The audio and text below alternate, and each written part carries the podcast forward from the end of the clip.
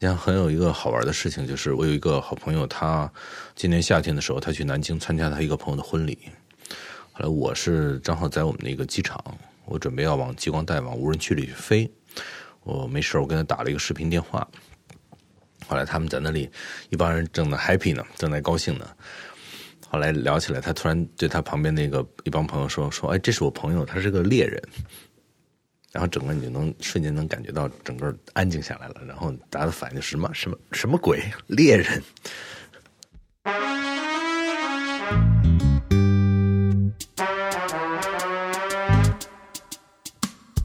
你好，欢迎收听故事 FM，我是艾哲，一个收集故事的人。在这里，我们用你的声音讲述你的故事。每周一、三、五，咱们不见不散。前不久啊，我发了条微博，说我在整理一个酷到没朋友的故事，好多人跑过来问我到底是什么故事。为了不剧透啊，我一直忍着没说。今天总算可以播出了。这个故事的讲述者就是已经移民到加拿大的厨子。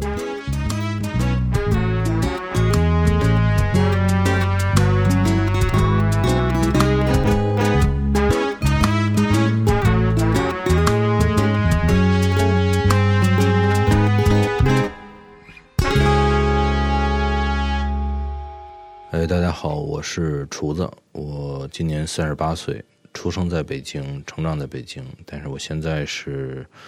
职业钓鱼和狩猎向导，我现在在加拿大带人打猎、钓鱼、看极光，反正就是玩一些莫名其妙的一些东西吧。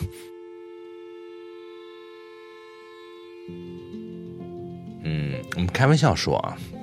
为什么华人做这个工作做的比较少啊？这个工作是一个典型的叫做“坏人干不了，好人不干”。这个好坏不是指人品，是指如果你没有相当的知识和学习能力，你是干不好这个工作的。但是呢，通常在华人里头呢，如果你有这个水平的知识和学习能力，不会想去干这么辛苦的工作。你看，还是去当医生、当律师、当经理，就是还是去干这些工作去了。所以，我觉得可能。华人里头干这个工作的相对就是少一些，可能跟大多数人想的不一样。我不是因为热爱大自然，所以才去干这个工作。我当时特别简单，因为我们当时我做那个移民项目的话，我承诺给省政府，我要呃投资一个企业，我要经营这个企业。那么我第一个原则就是，如果我要开一个企业的话，这个企业尽量。避免其他的中国人可以介入。呃，我不是说我排斥我的同胞，没有任何这方面的意思。其中很简单的意思呢，是因为很多移民到我们同一个省的中国人也也答应了省政府，他需要去开办一个企业。但是呢，他开办这个企业呢，可能一两年的话呢，只要他把保证金拿回来了，他们通常情况的操作是把这个企业一关。然后就走去温哥华，去多伦多了，因为他们不喜欢待在那个地方。但是这就带来一个很大的问题：这些同胞们他们所经营的这些企业，它是不以盈利为目的的。如果我比如说我想留在那里，我需要挣钱养家，他不需要挣钱养家，那我肯定是会死路一条。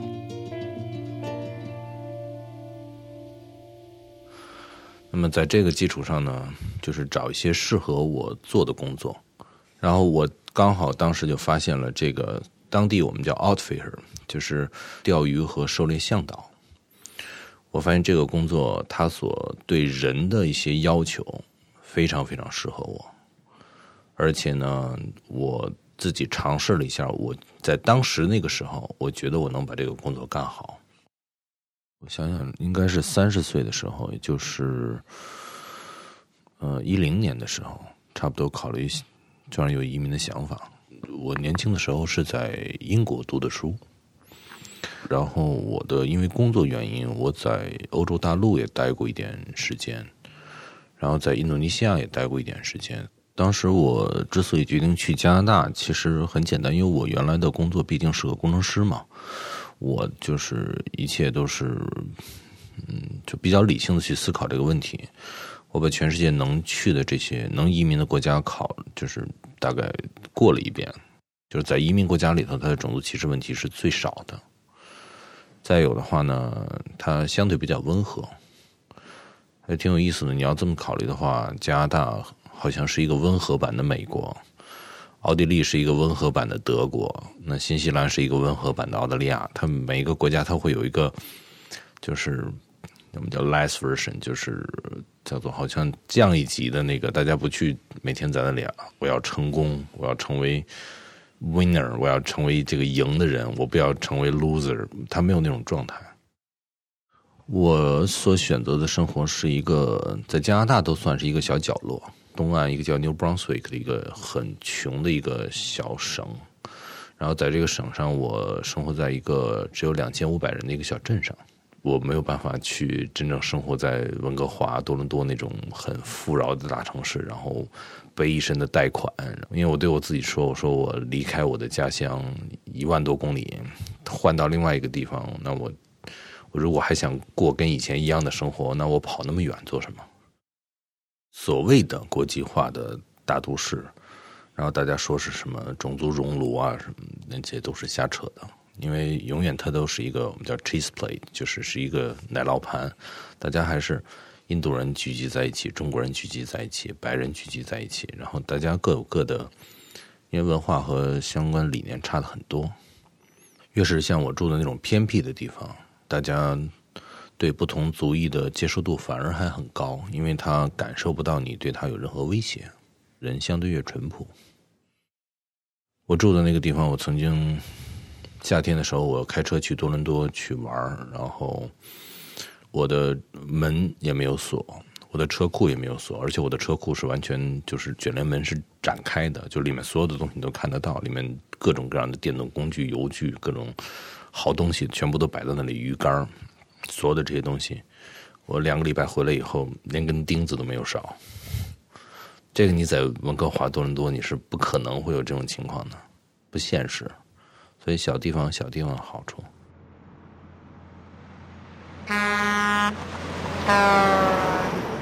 有一个事情我印象非常非常深，嗯，我们原来电力行业管这叫茶活比如说，我想带人去看极光，那我自己首先抱着相机，我可能开着车，我得去跑一趟。跑一趟的话，不能跟人家收了钱以后自己什么都不知道，这个不行。就是我当时。拖着一辆呃越野房车，我拿皮卡拖一辆越野房车，然后一个人开车开到北部的极光带，加拿大北部的能够就是能够非常清全世界最好的极光的观测的区域。在那个区域的话，我有一条小的雪道，那次还蛮惊险的。我的整个车车和我的越野房车在过一个坎儿的时候陷到雪里了，因为车上的装备太沉了。然后整个房车和和皮卡都陷在那里了。我自己带了铲子，我一个人就在那里铲。铲的时候呢，当时我我动作太快了，以至于我开始流汗。但是当时的户外温度大概是零下四十五度，流汗是一件特别不好的事情，因为流汗会汗水会造让你的衣服的保温性能变差。然后人就更容易冷，冷完了以后，你去，它是一个恶性循环，你会加剧这个这个你的你的流汗，然后慢慢的话，你衣服失温越来越厉害，你体就是身体消耗越来越大，是很危险的。当时而且已经晚上差不多十点钟十点半了，这个时候后来我就是属于叫天降救兵。呃，远处啊，就听见那个柴油的那个一个声音，然后开了一辆很破的一辆小皮卡，是两个当地的因纽特人，嗯，是当地的原住民。那个地方叫 Happy Valley Goose Bay，就在加拿大的东北角。再往北有一个因纽特人的部落，有两个因纽特人下来，下来看到我以后问我怎么回事，我跟他说我陷车了。呃，两个老哥从车上拿两把铲子下来，我们三个人铲了一个多小时，然后还帮我把我皮卡上所有的装备卸下来，让它重量变轻嘛。然后把我的房车卸下来，它是一个很小的，里头能睡两个人的，但是它能够在零下四五十度露营的一个房车，是一种就是有特别设计的。那个有一个老哥，大概我觉得他身高一米九五。非常壮，像一头北极熊一样。他当时我的那个小房车前面的那个跟皮卡的那个挂点，老哥拿着两只手扶在前头，两个膀子一使劲，整个那个前面就抬起来了那个小房车。然后他往外拖了几步，然后把那个房车我们在后面推，整个是他我们三个人靠人力，整个从那个雪堆里给弄出来。当时我我就感觉是啊，这个在这种环境下，而且人已经到了就是疲惫感和你感觉到那种残酷的大自然对你的侵蚀，已经把你人从精神上到体力上消耗的很厉害的时候，这时候突然冒出了两个闷壮的那个原住民过来，哎呦，当时心情特别好，就莫名其妙，而且当时已经很累了，但是很高兴，特别高兴。弄出来挂上房车，我在那个皮卡里头休息了大概半个小时，人才缓过来，去翻衣服，然后最后那天换上那个雪靴，就是一种大的平底的，然后这个在脚脚面上让你能够压强很低，能在松软的雪上走的那么一个那个鞋子。我后来又走了一个多小时，走到那个湖边，把那天晚上的极光照下来了。当时。那天晚上是一个极光爆发的日，当天那天晚上极光可能是五六级，非常非常强。照下来完了以后呢，我特别高兴，我背着我那个那个相相机，那个相机死沉死沉的，然后背着那个相机走回到我的那个皮卡的时候，我看突然看见老两个老哥又来了，两个老哥因为两个老哥担心我，然后回来时候看一眼，我确定我没事儿，哎呦，当时特别感动。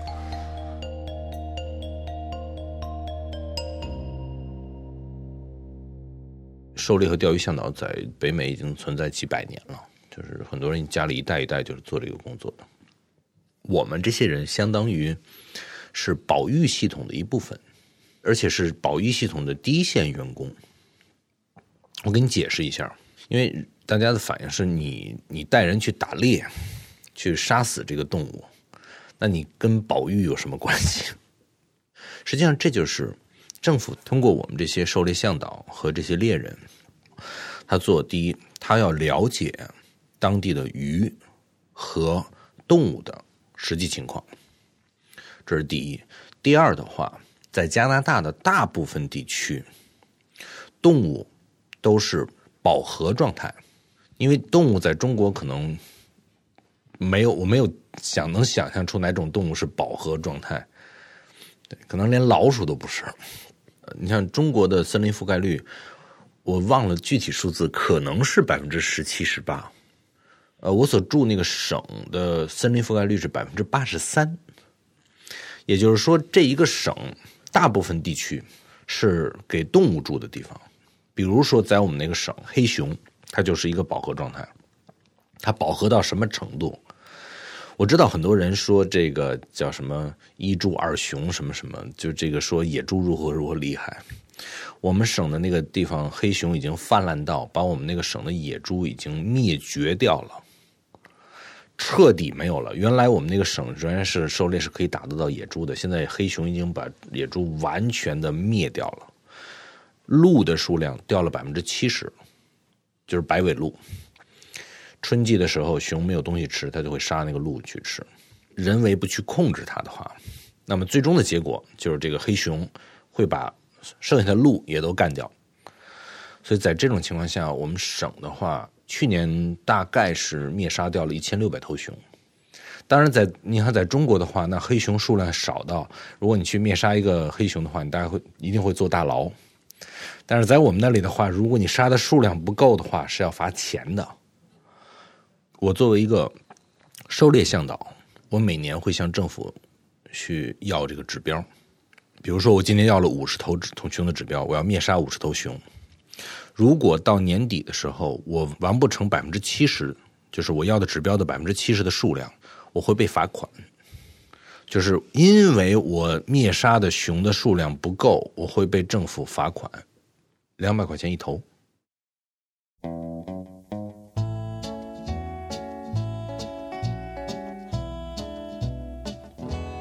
我有相当部分的客户不是中国大陆的。我原来在印尼工作的时候，我跟台湾那边关系很好，然后我有很多的台湾客户，他们相对来说啊，有相当一部分人还是比咱们要富富的要早，所以他的呃不是消费能力的这个方面，是他们有相当一部分人比较会玩。台湾客户那边女性女性客户有很厉害的。而且是有过来拿弓箭狩猎的，嗯，其实就是朋友介绍，因为通常的话，华人里面玩狩猎的男的居多，嗯，所以女性客户本身就比较少，相对比较少。然后，但是那个女生，我印象中特别有意思，她有一把很精巧的一把复合弓，很漂亮的复合弓。本身弓是迷彩的，它的但是弓弦上它做了两个很粉嘟嘟的两个，就是消震器。我们是黑熊的话是两种方式，一种是叫做下诱饵，就是放食物引诱它来。那次我们是属于在它的就是它每天爱走的这种路线上去去埋伏，而且是那个女生她主动要求，要求这种方式叫追踪攻略。就是你要找它的痕迹，然后你需要找到它，然后靠近它，然后去打，而且是拿弓箭。那个首先比正常的狩猎要第一啊，从服务方面价钱上贵很多。第二的话难度非常高，而且经常呢是一个礼拜下来什么都打不到。因为熊首先有，我告诉你一下，熊在林子里走道的时候是没有声音的，彻底没有。而且它通常听到你的声音的时候，它会就一定会跑掉。黑熊。所以当时我们是追踪到那头熊以后，然后我知道那个就是那一片有一片那个，相当于是我们叫 tree nut 橡树果，橡树会掉橡树果，那个熊会过来找这个橡树果吃，而且那边有一个小小的溪流。当时我们在那里等于走到那个位置以后，在那里等了那个熊一会儿，等了大概有一个半小时。当那个熊出现的时候，在右前方。当时那个熊正常走进来的话，大概是有两条道。它好死不死的，当时那个熊是离我们那个埋伏点特别近的一个位置走进来的。那个距离实际上已经太近了，不是因为安全方面太近了，因为黑熊一定会跑，它不会过来攻击你。当时我第一反应就是坏了，因为我不清楚这个女生的情况，因为很多人他哪怕喘气的声音大一点，当时因为不到十米嘛那个距离。喘气声音大一点的话，熊感觉不对的话，掉头就会走。就我我往左看了眼那个女生，我发现她那她那个弓靠在那个树上，她连碰都没碰。我当时心里想，哦，好好好好，我说这个是个这是个老司机，这个这我不担心了。我当时给他下手势，那个意思说别不要动。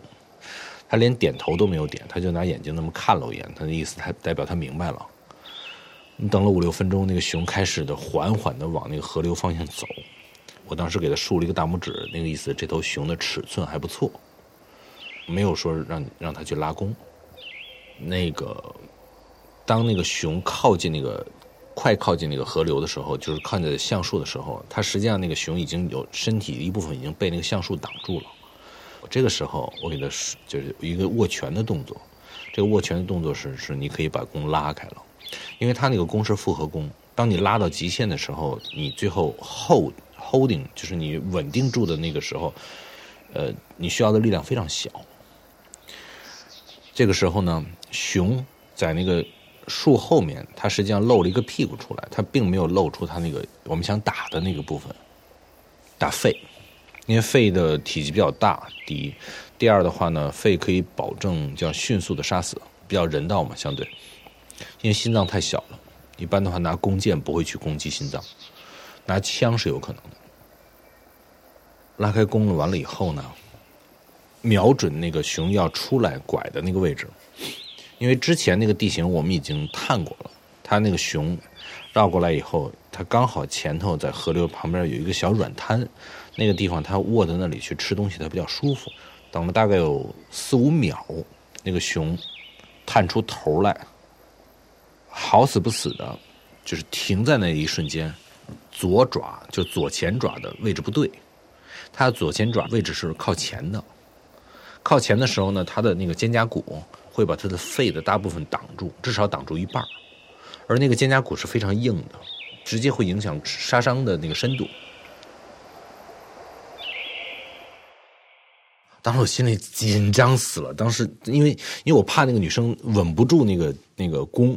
你要稳不住弓的话，你只要稍微一颤，然后那个那个箭在那个弓搭的那个架子上啪啪一响，就全完了。然后不知道是什么东西引诱那个熊，当时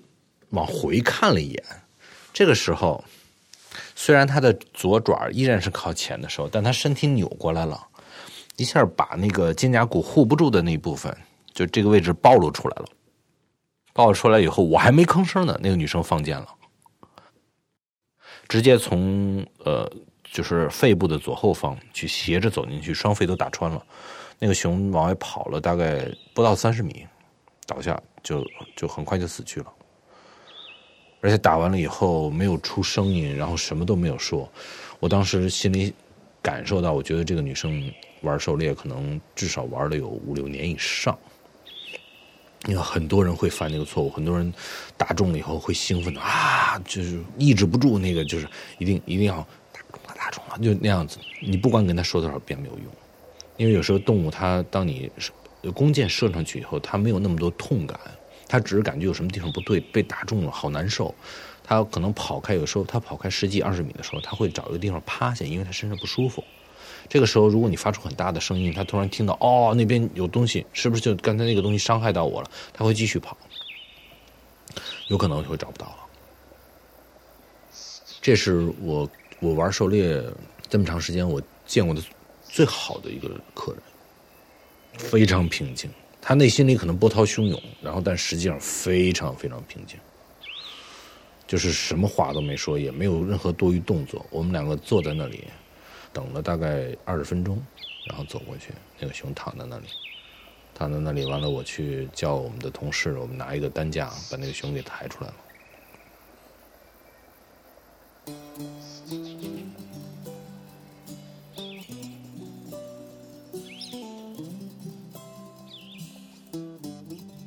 哦，对，这个这个可以跟你讲一下。首先，熊肉是拿出来吃。然后呢，多余的熊肉的话，因为熊肉没有办法运这个运回中国，然后因为检疫检疫的问题，熊皮的话呢，如果客人要的话，是会做成熊毯或者做成标本给发到客户家里去，包括中国大陆的，中国大陆的客户打到的猎物，我们也都是做成标本都发回到中国大陆，都是一切都是合法的，就是因为这个我这个熊是合法获取的。咱们国家的林业局是可以给一个收藏证，说证明我不是在中国非法盗猎，而是在加拿大合法获取的这个这个这个动物制品，啊，那是完全没有问题的。然后都是做成标本发回来，很漂亮，而且那个熊皮的话很软，上头睡觉特别舒服。还有一个事情，我想跟大家解释一个迷思，我觉得是一个 urban legend，或者也不叫 urban legend，但是是一个很长时间的一个一个迷思。跟大家说，熊掌是非常难吃的一个东西。不是我做的不好，我的绰号叫厨子，我厨艺非常非常好，因为我客人们吃饭什么的都是我做。熊肉我可以做成铁板熊肉，我可以做成红烧熊肉，我可以做成烧烤熊肉，可以做的非常非常好吃。但熊掌是这样的，新鲜的熊掌永远都是又骚又腥又臭，有的时候还有点苦味。熊掌，如果你想把它做好吃了，你需要把它放到一个瓷罐里面，下头放着海盐和生石灰，然后呢扣上这个一个木的栅栏，然后放上去，连毛啊，连这个熊毛在上面，要要干燥大概十到十二个月，拿出来发完了以后，在高压锅蒸透了，蒸完透了以后扎上孔，拿鱼骨高汤一点点喂出来，最后端上桌的时候，拿筷子挑的时候像果冻一样。这个是熊掌的做法，所以说古时候吃熊掌是作为这些王侯将相们或者作为皇上，它是一种权力的象征。说白了就是说，他那个态度就是你们这些臭屌丝都吃不着熊掌，就我能吃到熊掌。实际上，按照他这个处理方式，我去找两只猪蹄儿，按照这个方式去做，做完了以后，味道跟那个熊掌是一模一样的，完全不会有任何的这个这个差距。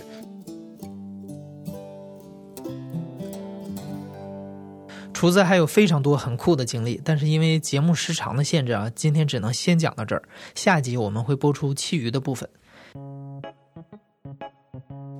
你现在正在收听的是《亲历者自述》的声音节目《故事 FM》，我是主播艾哲。本期节目由我制作，声音设计彭涵。另外，也要感谢我的好朋友王谦把厨子推荐给我认识。大家可能都知道，前不久我们在北京路易威登 e Space 文化艺术中心第一次做了一个故事 FM Live 现场演出。在这场演出里，我来现场解说，彭涵和杨帆现场弹奏音乐，其他的团队成员现场控制灯光、视频等等。其实挺抱歉的，因为那次演出有八百多人报名，但是因为场地的限制啊，我们只邀请了八十位幸运观众到场。为了补偿没能来的朋友，我们把演出的录像剪成了一个小视频。如果你想看的话，可以在故事 FM 的微信公众号里回复关键词“演出视频”这四个字来获取。另外，因为故事 FM Live 首演还算成功，所以我们在一周后会迎来第二场演出，地点就在北戴河的孤独图书馆。我们将作为艺术家梁琛的大型艺术项目《阿勒夫二点零》的一部分，在十二月三十一号晚上十点的孤独图书馆里继续现场演绎故事，陪伴你进入二零一九年。活动的具体信息，您可以在演出视频的微信推送里看到。感谢你收听本期故事，咱们下期再见。